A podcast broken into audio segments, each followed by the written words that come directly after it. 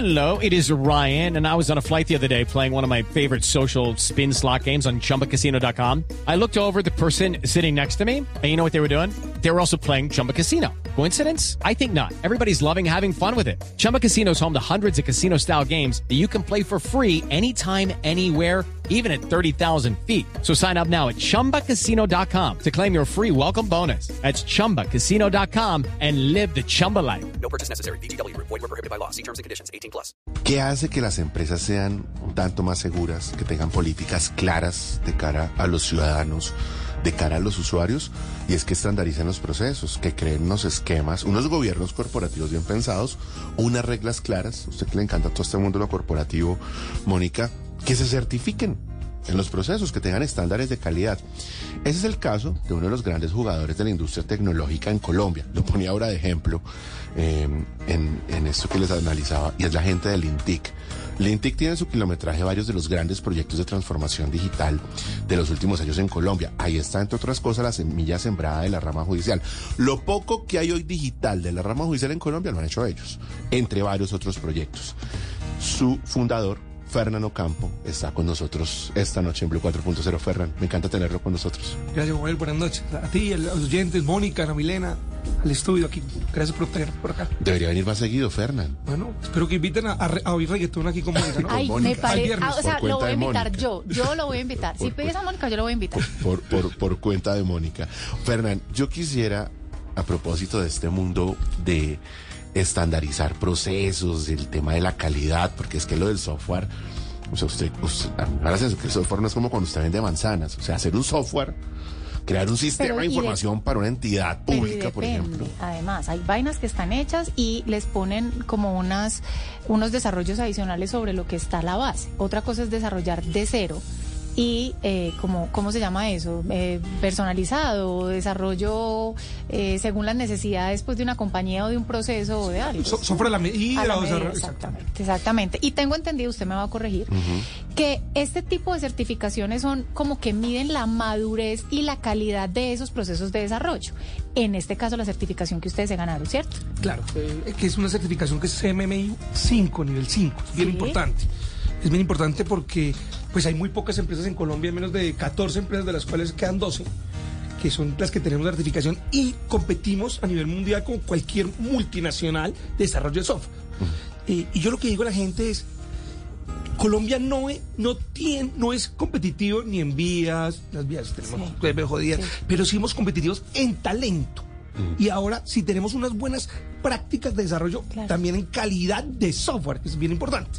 Porque muchas multinacionales contratan nuestros ingenieros en Colombia, contratan a nuestros ingenieros en Colombia para desarrollar software en el extranjero y Colombia contratase software que desarrollan en Colombia por una empresa extranjera. Eso es una paradoja. Sí, sí. Eso es un poco lo que decían que pasaba con el café, ¿no? El café de calidad que usted consume en el sector, el café lo compran acá, lo sacan a otros lugares, le ponen la- lo procesan, le ponen la marca y después no lo venden. Tal cual. Con el software ha venido pasando lo mismo. Es correcto, está pasando lo mismo y por eso empresas como la nuestra trabajamos para que eso no siga pasando. Y, pero también hay que concientizar a las empresas en Colombia, a las entidades, que el software que desarrollamos acá, de una manera eh, estándar, cumple con las mismas características de cualquier software del mundo. No tengo que ir a comprar a multinacionales del extranjero porque tenemos ese, ese, ese- esa paradoja que si es del extranjero es mejor. No, eso no Sí, lo es cierto. Que si es americano. Pero, pero yo voy a hacer una pregunta con eso y es, es muy importante este tipo de certificaciones, la tienen pocas, eh, para que los oyentes eh, nos, nos sigan, son para empresas de tecnología. Pero que tanto el mercado valora ese tipo de certificaciones. Es decir, una empresa que los va a contratar a ustedes, si realmente le pesa que ustedes sean certificados, ¿entienden el nivel eh, de importancia que tiene este tipo de certificaciones? Mónica, las empresas grandes incluso lo exigen Ok. para no poder participar. Por eso hay tan poquitas empresas y por eso terminan contratando empresas multinacionales, Porque creen que es más mejor afuera. eh, pero, pero siempre exigen eh, este tipo de certificaciones, que eso me parece importante, que empresas colombianas hagan ese proceso para que estandaricen ya, si yo contrato con esa compañía, sé que tienen unos estándares adecuados. Eso es como cualquiera puede hacer radio en una casa, pero una cosa es oír radio en blue, oír cualquier cosa en una, en una esquina. Sí, es cierto. Mejor ejemplo no pudo poner. Sí, es que el, siente uno que el, el paso hacia donde deberíamos eh, apuntar es a licenciar software, ¿no? Es a que nosotros, de una parte, de una parte, pues sigamos consolidándonos como exportadores de software. O sea, que una compañía colombiana desarrolle software, que exporte servicios, eso es casi que un sueño porque es hacer de Colombia un país que ya no solo exporte café, sino que exporte servicios digitales. No es una locura, ¿cierto, Fernán? Y ojalá uno pudiera decir, no, pero además que Colombia sea el país que tiene la licencia para el software de contabilidad en América Latina o el software de eh, que permite que usted, no sé, genere contenidos en América Latina, pero que, que vendamos licencias más que el software. Ta- Tal cual, y algo importante para este tipo de empresas, y que invito a muchas empresas colombianas que lo hagan, eh, me han llamado ya empresas internacionales, ya puedo contratar con ustedes. De- empresas que yo ya he pasado propuestas afuera, me decían, hasta que usted no tenga la certificación, yo no lo contrato. Así tal cual.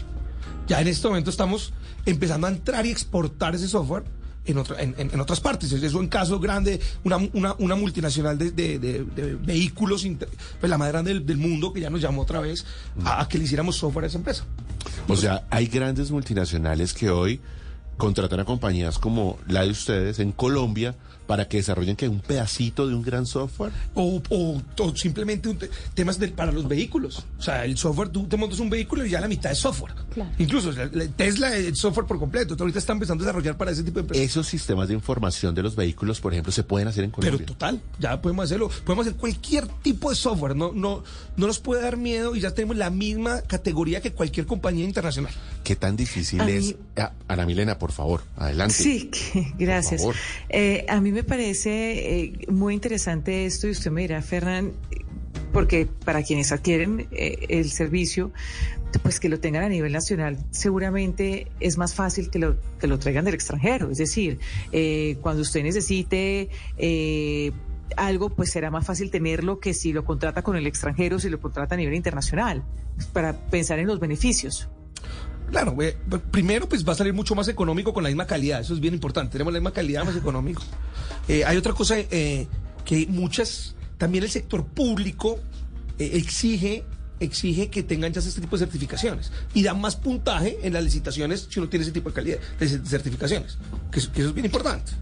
Ah, o sea que, claro, el, el tema de la certificación, porque quiero ampliar esto que plantea Ana Milena, que entre otras, esta que ustedes recibieron es del Ministerio de las TIC, ¿verdad? Eh, ¿O no? más que Ministerio de Tec- no, esto es un- una, una certificación internacional, Ah. pero sin embargo el Ministerio de la TIC la avala, incluso la promueve. Invita a participar a las compañías de Y- desarrollo. Y, y- y financia parte de la certificación, porque eso- esta certificación que tenemos toma, toma más o menos tres años para empezar, para que tú te la ¿Y den. qué mide? Eh, mi- mide cómo haces tu software. Entonces hay calidad, hay nivel 3 y nivel 4 y 5. El, pr- el primer nivel te demoras por ahí dos años para adquirirlo y el nivel 5 otros tres años. O sea, esto es un proceso de... Esto es un doctorado. O sea, ¿usted cuánto llevan esto? cinco años. La empresa. Y eso tiene un tema de calidad y procesos. Esto es un tema complejo. Pues yo sé que estamos concentrados en la certificación, pero yo quería era como, me estaba desviando un poco, pero por, el interés como desde, desde la empresa que quiere o que necesita el software. O sea, eh, para cuáles son también esos beneficios, eh, no solo digamos desde la certificación, sino que a nivel nacional usted adquiera el software pues con empresa colombiana.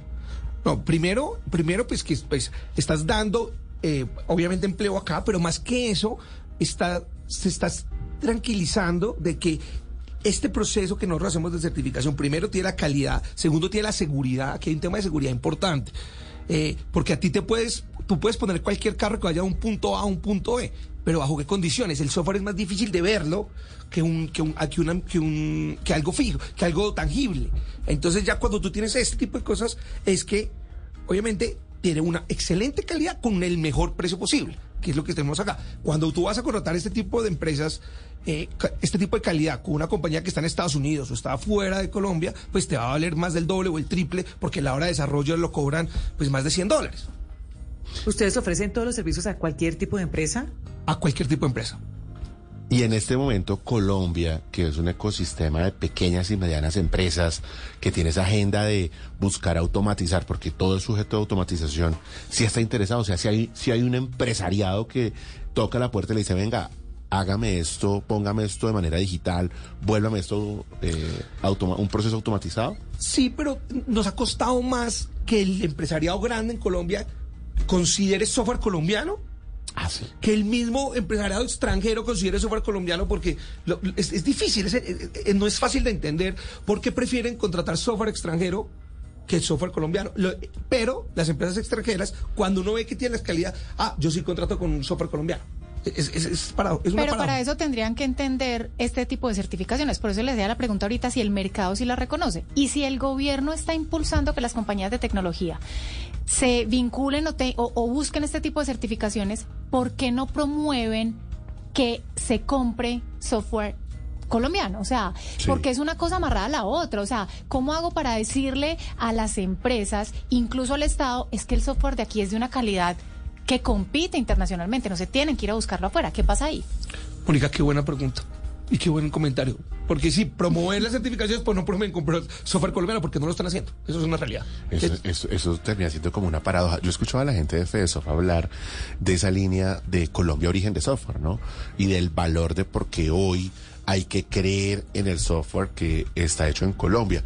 Uno ve muchas plataformas, plataformas que le dicen a las pymes, venga, montese aquí, Ana Milena, creo que usted las ha, ha seguido de cerca y usted aquí pone sus productos y le damos pasarela de pago como una tienda virtual. Creo que ustedes están involucrados en algo, en algo relacionado. También algo. Y entonces usted muy rápidamente termina siendo presencia en Internet.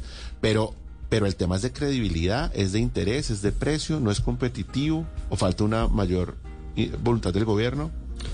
Yo creo que falta más comunicación. Ustedes hacen un trabajo importante aquí en Blue 4.0. Step into the world of power, loyalty, and luck. I'm gonna make him an offer he can't refuse. With family, cannolis, and spins mean everything. now, you wanna get mixed up in the family business. Introducing The Godfather at ChumbaCasino.com. Test your luck in the shadowy world of The Godfather slot. Someday, I will call upon you to do a service for me. Play The Godfather now at ChumbaCasino.com. Welcome to the family. No purchase necessary. VGW Group. Void where prohibited by law. 18 plus. Terms and conditions apply. Eh, pero falta comunicación. Y falta que concientizar a los, extra- a los colombianos de que lo extranjero no es lo mejor. O sea, es, Made in Colombia es excelente. Eso es algo Pero importante. sabe que- que pero sabe que eso no pasa solamente con esta Con industria, software. sino Mm, con otras. Sí. Entonces pasa exactamente lo mismo con la industria de la moda. Todavía son muchos los que eh, compran eh, marcas internacionales cuando las nuestras tienen telas de excelente calidad, confección de excelente calidad y de hecho por eso muchos eh, productores nacionales les queda mejor y les va mejor exportando que vendiendo sus productos internamente. Y de, y de hecho le, le quiero decir que se han hecho campañas para lograr que Colombia empiece a destacarse en el mercado internacional, se internacionalice, dado que el consumo interno pues no termina siendo además suficiente y siente uno que a veces se ve con mejores ojos el software colombiano afuera que aquí adentro. O sea, aquí hemos tenido emprendimientos de Cúcuta, por ejemplo, no sé si ustedes se acuerdan a Milena o Mónica, aquí entrevistados de empresas que hacen software y tienen un solo cliente en Colombia, todos los clientes por fuera. Eh, en Bogotá, en Cali, Cali tiene una zona franca Sí. de desarrollo de software extraordinario y hay empresas que tienen presencia como en 40 países ve- vía licencias, que es un poco lo que le digo, eh, y no y no tanta presencia en Colombia. Lo quiero llevar hacia un hacia una tribuna, Fernán, que probablemente usted que tiene una compañía grande en este mundo, a lo mejor en el buen sentido la padece, quiero decirlo desde el reto de los empresarios, el tema del talento. Porque si bien usted me dice el talento es bueno, sí, y La con lo que yo estoy de acuerdo, la retención para que la gente no se le vaya y conseguirlo. ¿Cómo está ese panorama? Me decían que son más de 90 mil ingenieros que se requieren en Colombia en este momento. Son más de 90 mil, pero yo no lo haría en, eh, tanto de ingenieros, vámonos a desarrolladores, que es algo más sencillo. Claro que no es necesario es, que es usted un, es un desarrolle. pedazo de esos ese- 90 mil. Claro, sí, de acuerdo. Pero, pero, pero no hace falta, no hace falta. Eso también es algo que venimos trabajando mucho en los gremios. Ustedes también lo han, han movido acá en 4.0 cuando lo, yo, yo los oigo a ustedes mucho. Eh, Gracias. hay que, hay que seguir insistiendo a los jóvenes de colegio, al mismo, al presidente de la República, incluso la otra vez creo que estuvimos en una reunión con él, eh, Juan Manuel, creo que tú estabas y tú estabas presidiendo esa reunión donde le dijimos, involucremos carreras eh, temas técnicos directamente a los, a los jóvenes de 9, 10 y 11. De una vez enseñémoslos a, desarrollar desde, desde el mismo colegio, para que ya empiezan, salgan ya con, trabajo directamente garantizado por nosotros, por los empresarios. Además, porque sabe que yo creo que eso les va a servir independiente que elijan la carrera, porque yo siempre, y, digo mucho esta frase, y es el conocimiento ya no es vertical. Entonces puedes tener una carrera, pero puedes saber desarrollar. Y desarrollar, o, o la estructura que a uno le puede dar, si ve desde chiquito temas de tecnología, de arquitectura, de información, de es te va a servir para todo en la vida, por la estructura y lo que uno aprende cuando entiende un poquito ese lado. En cuanto a ese conocimiento y a los lenguajes de programación, eso varía. Hay un lenguaje de programación que prime hoy en el desarrollo de software o no importa, la certificación no valida ese tipo de detalles tan técnicos, sino cualquier lenguaje de programación. La certificación valida cualquier lenguaje de programación para que tú hagas el desarrollo adecuado. Sí. O sea, Desde el diseño. Desde el diseño, desde, desde el levantamiento, desde el requerimiento de la información y después cómo mides, eh, cómo mides tus desarrolladores y cómo mides también el QA, o sea, el... el- Sí, el- las pruebas. las Pero venga para que le traduzcamos a los oyentes. Esto es, oiga, yo tengo un problema y es que eh, no puedo, no sé, comprar eh, X o vender X cosa en un sistema. Entonces, esa es la parte de los requerimientos. Después el diseño es cómo voy a solucionar ese problema. Y después la echada de código, pues que ya es el sistema que me va a solucionar eso. Y QA es las pruebas para que eso funcione. Para que eso Perfecto. resuelva de una manera impecable el problema y lo de que decía en el diseño, ¿sí o qué? Es correcto. O sea, aprendí. Me quedó clarísimo. Me quedó profesora, Sí, que soy- profesora no- de no solo es reggaetón, o sea, también estoy... No, también, también lee, también lee. Sí, más que un charter, por supuesto, más que un charter.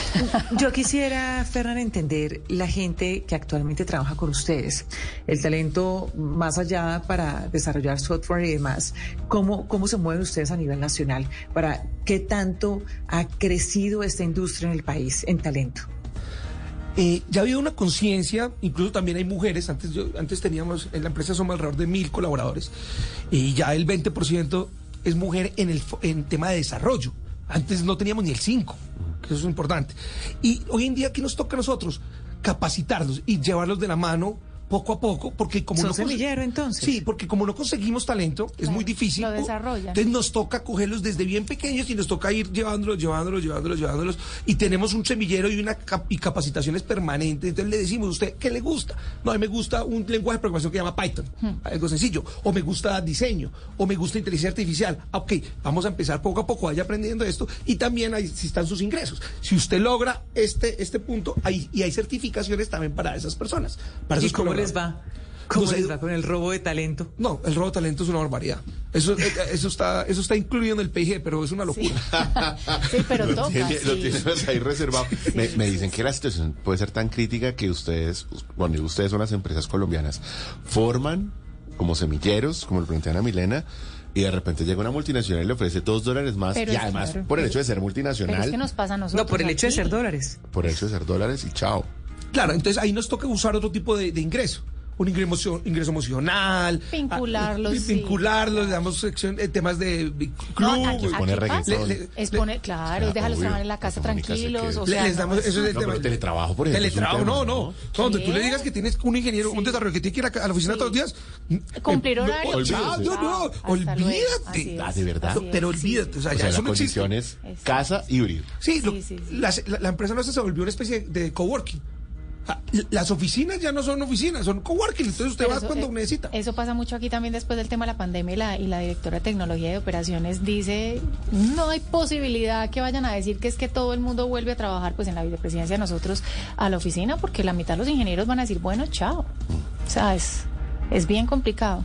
Eh, el tema en este momento de la modernización del Estado. Yo no lo quiero dejar ir a usted, Fernán, porque pues la compañía de ustedes tiene encima varios de los procesos de modernización del Estado que hay en este momento en el país. Uno de ellos es el de la justicia digital, que es, digamos, eh, tema de conversación frecuente. Ana Milena lo ha seguido muy de cerca, entre otras cosas. Eh, ¿Cómo va? ¿Cómo va el Estado en su interés de usar tecnología para ser más cercano al ciudadano, para ser más rápido, más eficiente? Bueno, esto hemos avanzado mucho, mucho, mucho, mucho en esto. Eh, ya prácticamente la forma de litigar va a cambiar por completo. Va a cambiar. Eh, ya las demandas van a terminar siendo en línea, empiezan, en- generan en línea y terminan en línea. Ya el papel prácticamente se va a acabar. Eh, ya no va a ser como hoy que yo hago un- un- una demanda y la mando por correo electrónico y ya dicen que es digitalización. No, la demanda va a ser en línea llenando campos, que va a ser práctico. Eh, avanzamos ahora, estamos terminando los 200, me puedes corregir, pero están entre 250 despachos laborales en cinco distritos eh, en Colombia, que es Manizales, Pereira, Armenia, Bogotá, eh, y Cincelejo. Todos esos despachos laborales que era donde había más congestión y eso va a terminar disminuyendo mm, eh, aproximadamente en un 70% el tiempo de una demanda, de un proceso. Que eso es, me dan la pensión antes de que me muera. O sea, eh, para llegar a ese punto donde estamos trabajando y el Consejo Superior de la Judicatura, que es el, órgano que administra, este, está trabajando muy, muy, al tanto tema. eh, los jueces después de la pandemia se dieron cuenta que esto es importante porque no hay nada más complejo que una persona que los jueces son independientes. En teoría no tienen jefes. En la, en la realidad no hay jefes. El juez es totalmente independiente. Es autónomo, claro. Es, es autónomo, entonces uno tiene que de- darle tantas bondades para que diga, yo me voy por ese lado.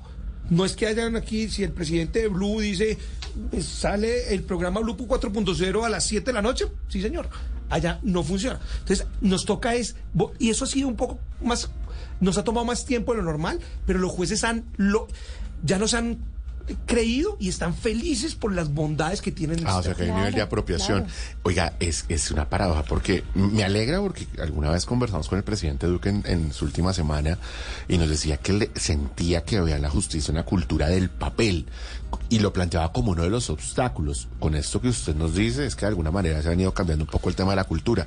Pero a mí me angustia que, aquí lo hablamos con Cancino, con el abogado en algún momento, y, y es sí. que hubo un retroceso frente al tema de la Así es. pandemia. Recuerda usted, y era la posibilidad de que las audiencias se hicieran virtuales.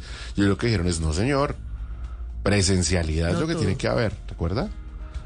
Y esto, pues, desde luego, a lo que invita es a que desde la política pública se atrevan a usar la tecnología para que la justicia edita, no quede solamente en manos de Mire, algunos yo no, actores. yo no tengo ni idea cómo eran las, las eh, ay, lo que acabo de decir, ¿Audiencias? audiencias A través de virtuales, canales a través de, digitales. sí, pero me imagino de un Meet, de un- no tengo ni idea, pues eso cómo se hacía. Pero sería interesante que después de esa sorprendida con la pandemia, piensen en cómo debería hacerse, no por Meet o estas plataformas, o cuál va a usar el Estado para este tipo de alternativas, que sea con seguridad, que, que no sé si necesitan que quede grabada, que hayan documentos que estén conectados a ese video para que haya una... tra- ¿Cómo convierto yo eso?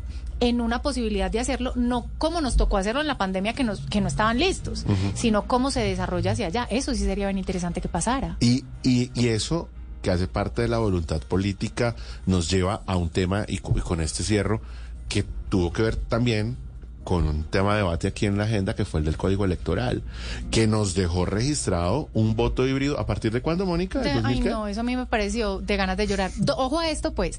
En el 2029 vamos a tener un voto híbrido. Híbrido. Y ese híbrido es que vamos a tener el voto normal y un voto con una maquinita en el 2029. O sea, cuando ya vamos a estar en otro punto en la tecnología. Simplemente pa, pa- entre los dos canales cruzan datos cuál y prefiere? verificar. Así, no, ¿usted no, cuál no, prefiere? no, o sea, pero Juan que- Manuel, usted mencionaba ahora algo que es muy importante, Mónica Becerril, ¿Qué? es la voluntad política. Porque es que recuerde que cuando tuvimos la discusión con el señor Cancino a propósito de este tema, es, pero es que hay unos jueces que quieren y otros que no.